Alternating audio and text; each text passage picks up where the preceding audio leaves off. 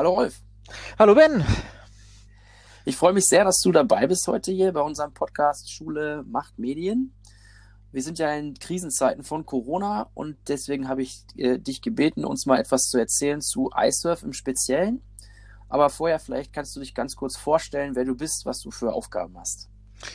Ja, also mein Name ist Rolf Moroske. Ich bin Lehrer am Gymnasium Rabeschule in Braunschweig, mache dort auch die äh, Betreuung des Netzwerkes und Support für die Schüler und ich bin mit einigen Stunden abgeordnet als medienpädagogischer Berater als, ans NLQ. Das heißt, ich mache Fortbildungen und äh, ja, was gerade in aller Munde ist, ein Aufgabengebiet wird jetzt zukünftig auch die Bildungscloud sein, um Schulen zu helfen, die momentan keine Möglichkeit haben, richtig mit ihren Schülern und vor allem Eltern zu kommunizieren und Aufgaben zu verteilen.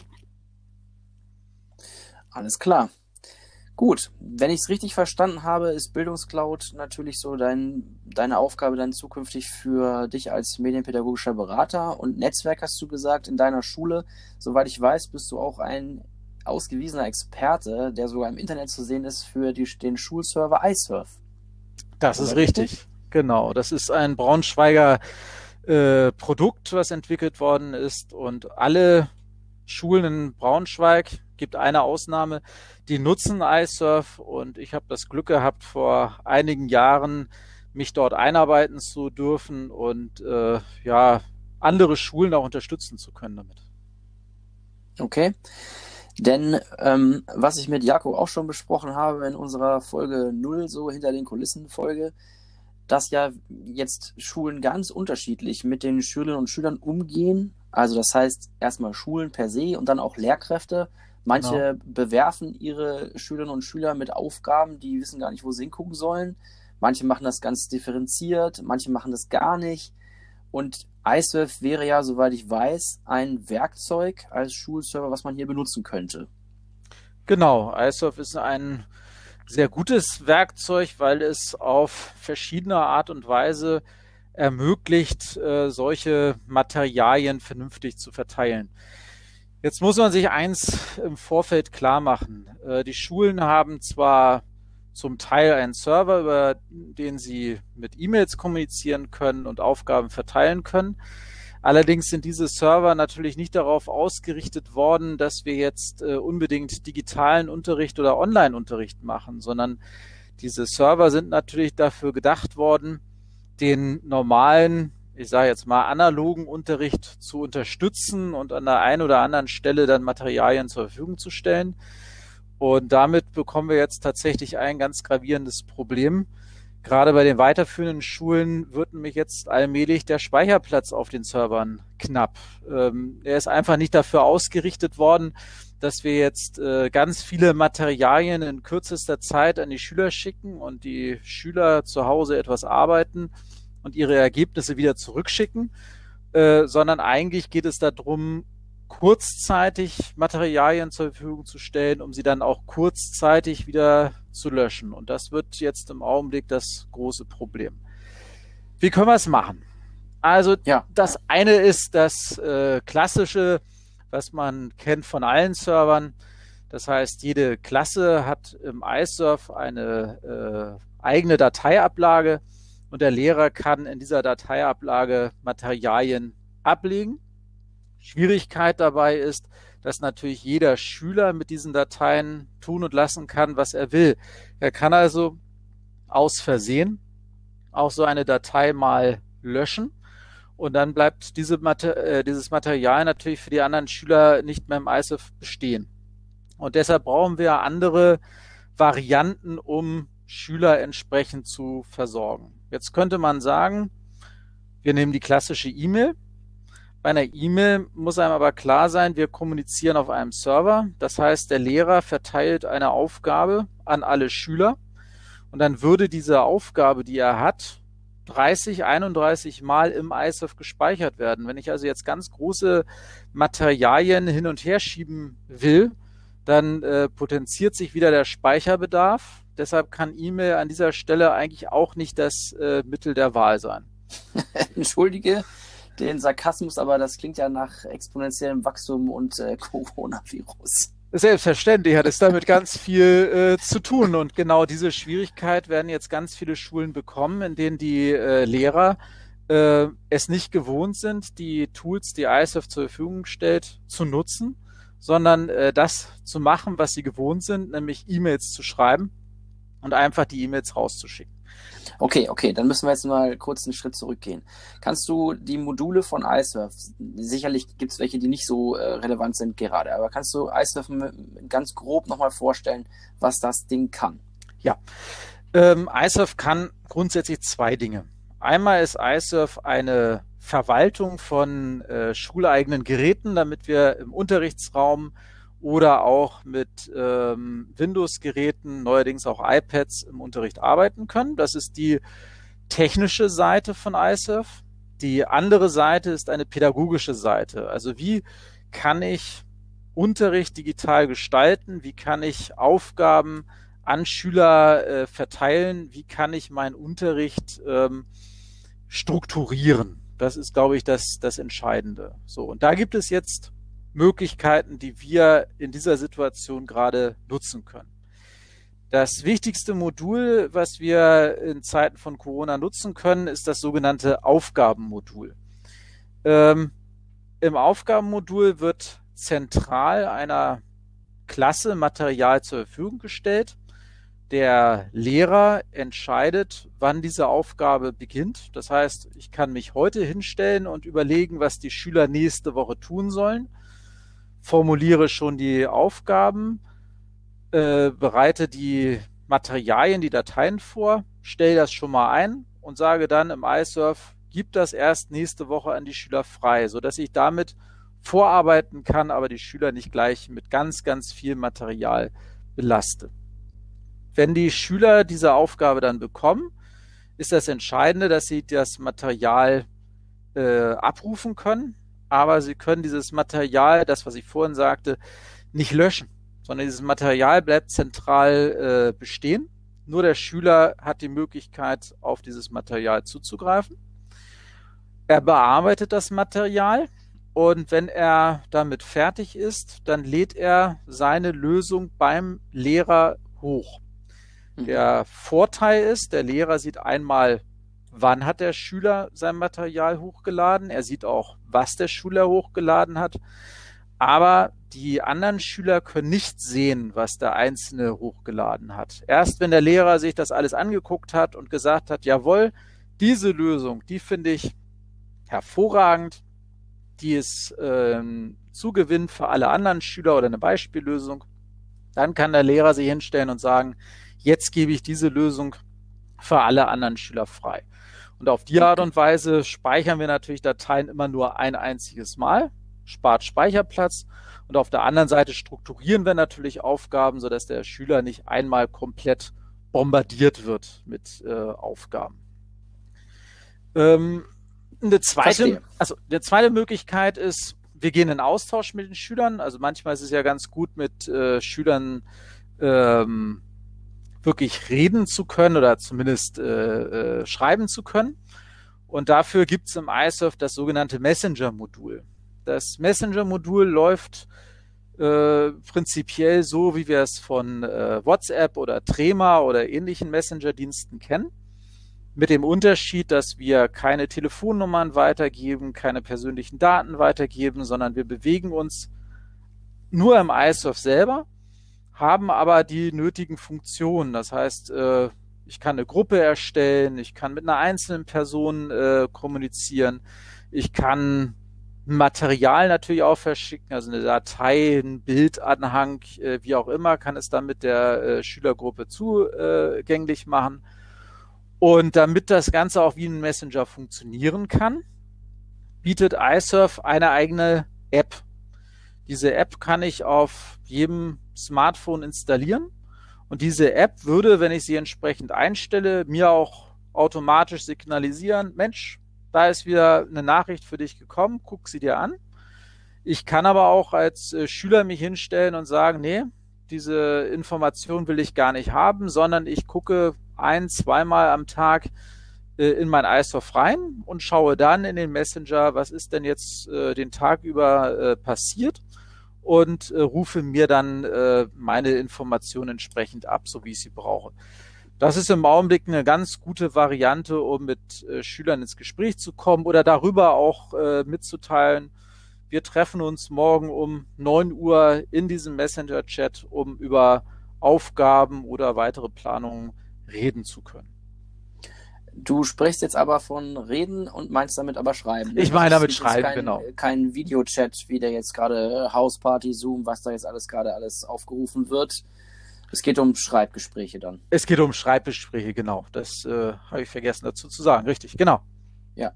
Okay, also man könnte jetzt nochmal differenzieren oder die Frage geht an dich. Sollten wir differenzieren bei der Nutzung von iSurf nach Corona-Zeiten, also in Corona-Zeiten wie jetzt und danach? Gibt es einen Unterschied, was die Benutzung angeht? Das heißt, gibt es etwas, was speziell jetzt ganz besonders gut ist, was später nicht? Na, doofe Frage eigentlich, ne? Achso, ich mach's einfach.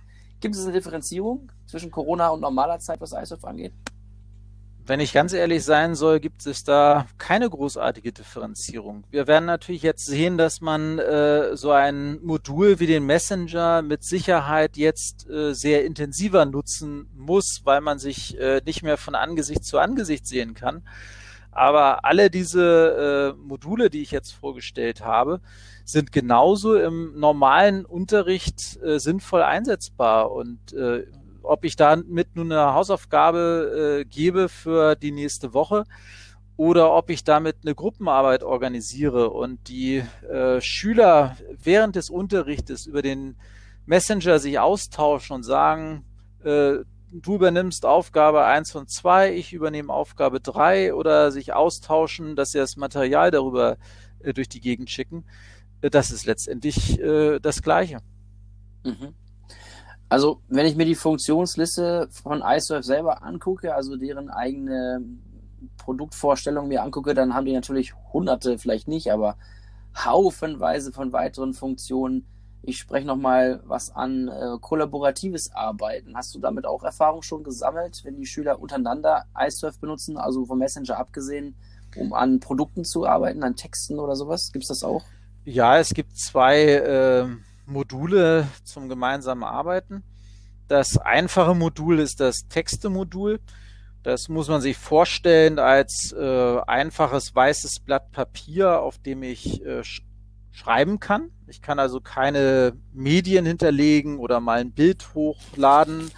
Äh, ich kann ganz eingeschränkt mit äh, kursiver Schrift oder fetter Schrift arbeiten. Aber da kann ich äh, so ein Arbeitsblatt oder, oder so eine Arbeitsumgebung einer Gruppe freigeben und kann sagen, da sammelt ihr erstmal eure Inhalte. Ganz einfach äh, gedacht. Äh, wir nennen das Ganze mein sogenanntes Etherpad. Also das war mhm. so das einfachste ja. Mittel, wie man kollaborativ arbeiten kann. Ja. Daneben gibt es ein professionelleres Tool, das heißt äh, Office-Modul. Dahinter verbirgt sich ein äh, vollwertiges äh, LibreOffice. Also LibreOffice deshalb, weil es äh, kostenfrei zur Verfügung steht, im Gegensatz zu Office-Produkten anderer Hersteller. Da kann ich dann auch tatsächlich äh, Medien hinterlegen. Er eignet sich besonders gut, wenn Kleingruppen zusammenarbeiten oder äh, Lehrerteams zum Beispiel etwas zusammen äh, erstellen wollen oder Material sammeln wollen da muss man allerdings äh, beachten, da muss der ISOF sehr, sehr schnell sein. Das heißt, wir reden davon, dass wir SSD-Platten brauchen. Wir reden davon, dass wir eine schnelle Anbindung brauchen.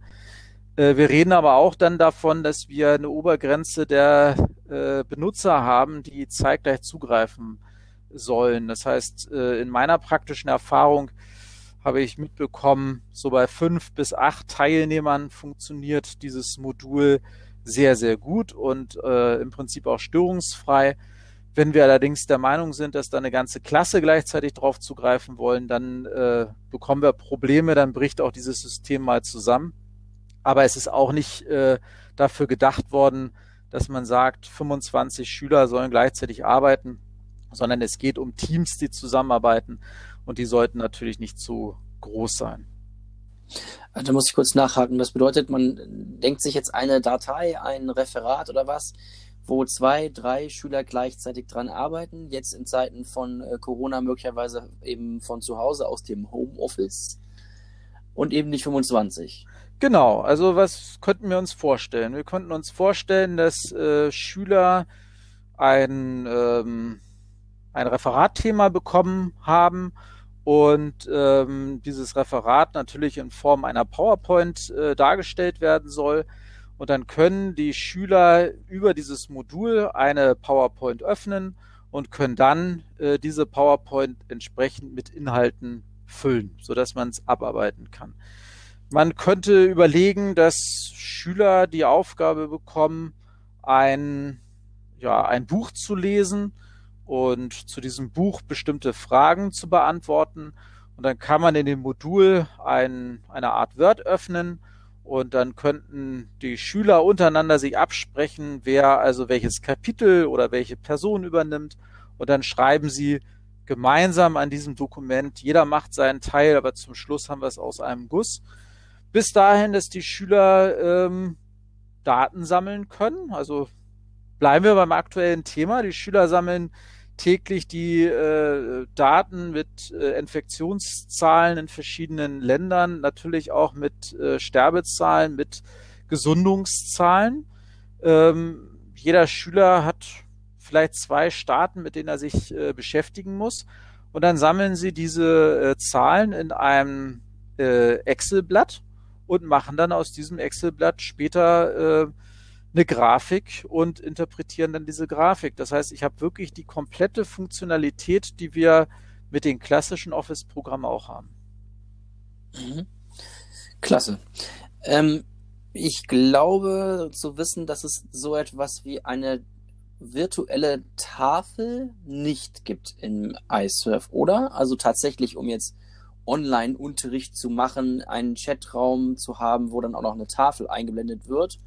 Gibt es ja andere Tools für im Internet, aber das ist nicht drin in iSurf. Oder kennst du da schon was? Nein, das ist derzeit noch nicht äh, im Angebot.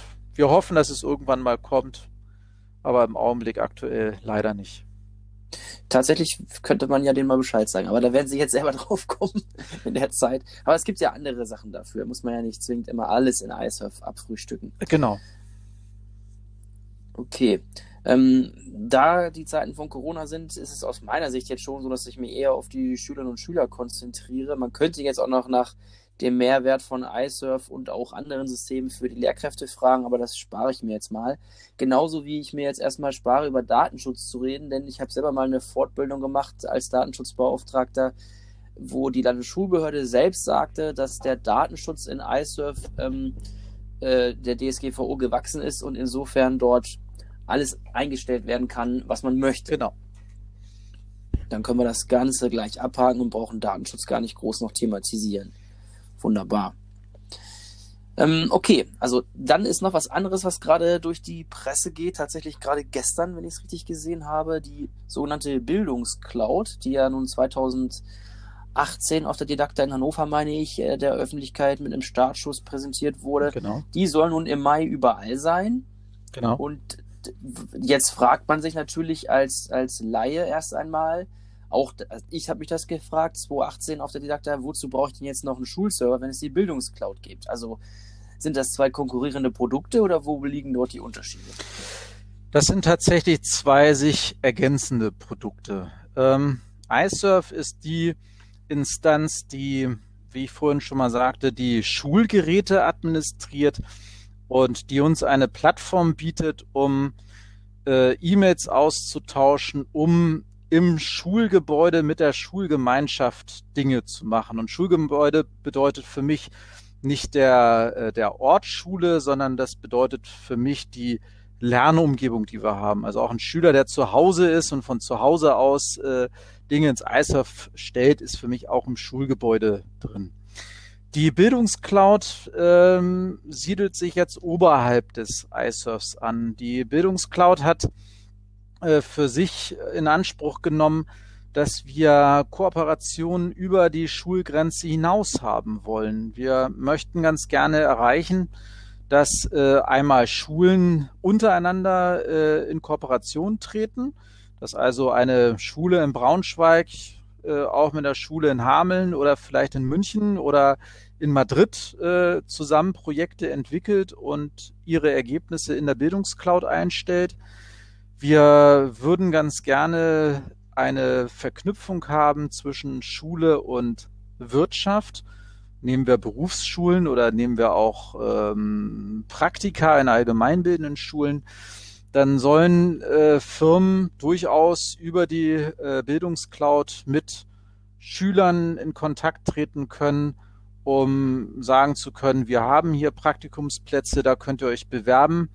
Schüler sollen ihre Bewerbungsunterlagen vielleicht auch in der Cloud ablegen können, um dann bei einer Bewerbung der Firma zu sagen, hier ist ein Link, geh da drauf und dort sind alle meine Unterlagen schon äh, vorhanden, sodass also damit äh, Online-Bewerbungen leicht möglich sind. Wir würden ganz gerne eine Verknüpfung haben wollen zwischen Schule und Eltern, zwischen Schule und, und Behörden. Also dieser Austausch äh, überregional, über die Schulgrenzen hinaus ist uns ganz wichtig. Das ist der eine Punkt. Der zweite Punkt ist tatsächlich äh, Kollaboration, das heißt also Zusammenarbeit äh, an gemeinsamen Projekten, an gemeinsamen Inhalten. Und da bietet die Cloud andere Funktionen als das, was ISOF hat. Also was hat sie nicht? Also zum Beispiel hat die Cloud keine E-Mails. Das Einzige, was die Cloud hat, ist ein Messenger-Dienst, den man auch erweitern kann mit einer Videokonferenz. Diese Videokonferenz äh, soll aber nicht für digitalen Unterricht in erster Linie sein, sondern für den Austausch eins zu eins oder in kleinen Teams wieder, dass man sich absprechen kann. Ähm, aber da musste man sich entscheiden, wollen wir jetzt nun, nun E-Mails haben oder wollen wir Messenger haben? Beides zusammen äh, konnte datenschutztechnisch nicht realisiert werden. Ähm, mhm. Dann haben wir eine andere Oberfläche, um Aufgaben zu verteilen. Also es gibt, ähm, ja, wie soll man das beschreiben? Manche kennen Moodle. In Moodle gibt es äh, richtige Kurse, die eingestellt werden, äh, durch die man sich durcharbeitet und für jede Unterrichtsstunde, für jede Woche befinden sich dort äh, Inhalte und man bekommt entsprechende Rückmeldungen und äh, ein ähnliches Tool hat auch die Bildungscloud äh, implementiert, so dass man damit arbeiten kann. Und die Bildungscloud hat äh, vom Namen her das gleiche, was ISOF hat, nämlich ein Office-Modul. Aber dieses Office-Modul äh, basiert auf einer anderen Plattform. Und dort ist es tatsächlich möglich, dass äh, ganz viele Menschen gleichzeitig äh, Zugriff nehmen können. Und auch wieder mit dem kompletten Umfang wie wir es eigentlich von Office kennen. Das heißt also Word, PowerPoint, Excel äh, sind dort implementiert.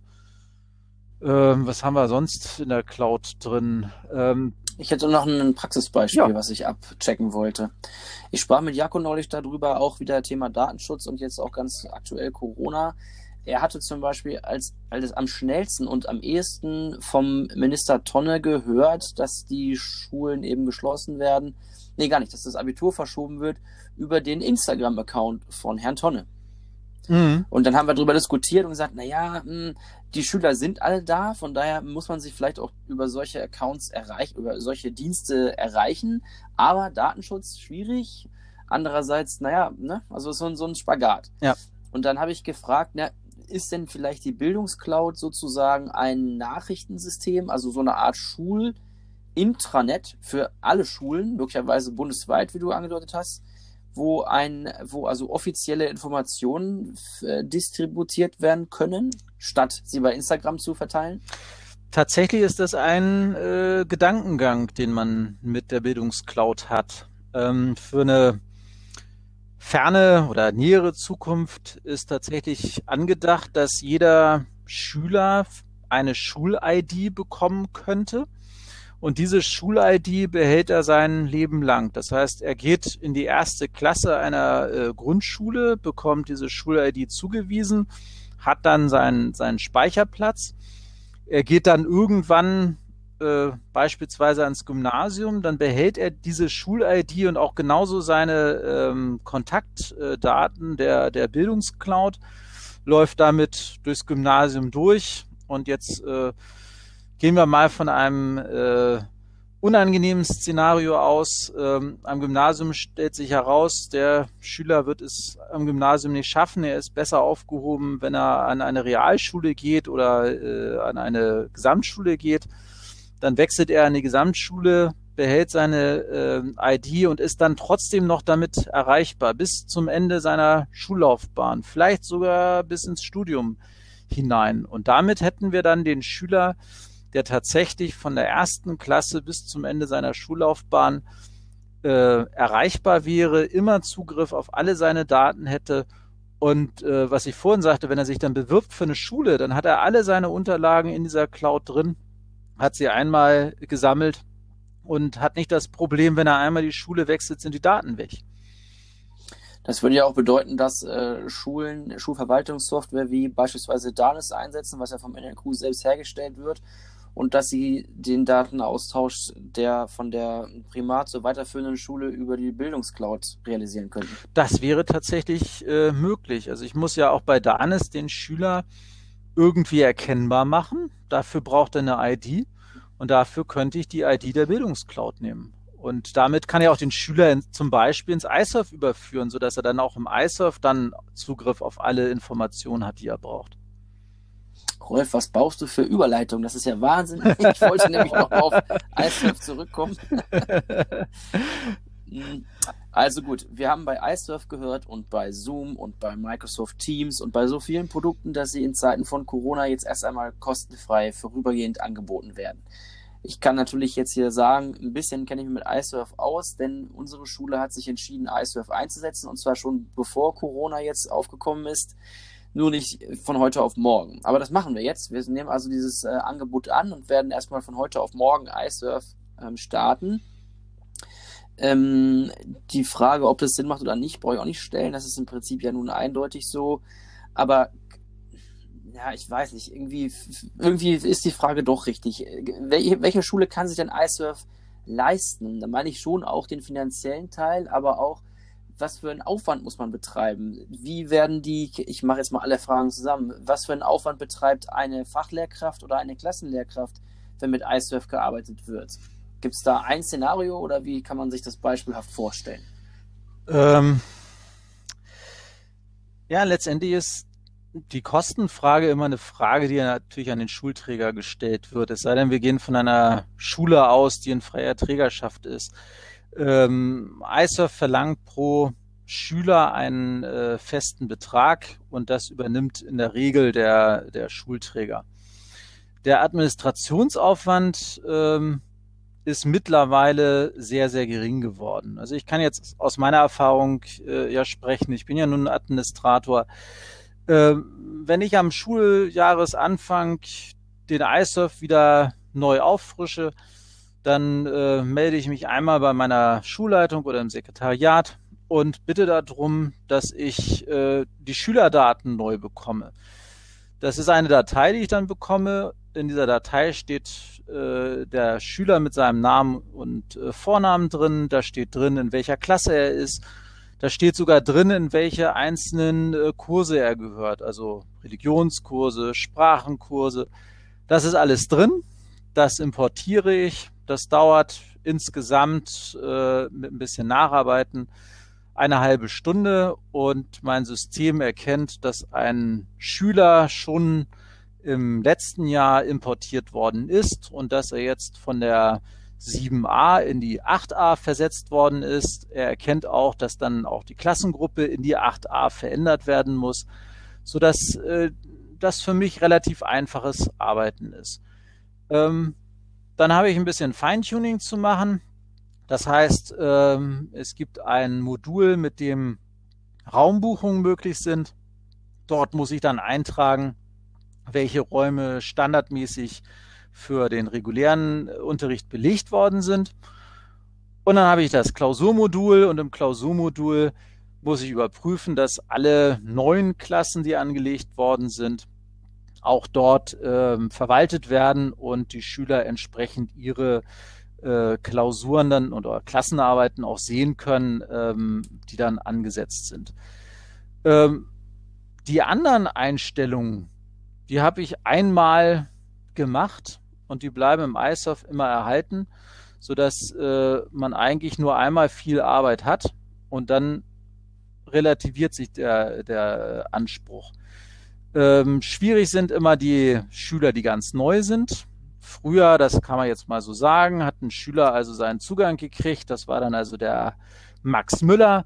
Und wenn Max Müller sich das erste Mal angemeldet hat, dann äh, war also sein Nutzername max.müller und sein Passwort war auch max.müller. Und das konnte er von überall in der Welt machen. Und dann hat er sich ein neues Passwort gesetzt und fertig ist es. Heute muss ich leider Max Müller anlegen, muss sein Passwort auslesen und muss am Schuljahresanfang zu seinem Klassenlehrer gehen und sagen, pass auf, äh, du musst mit deinen Schülern jetzt nächste Woche in den Informatikraum gehen.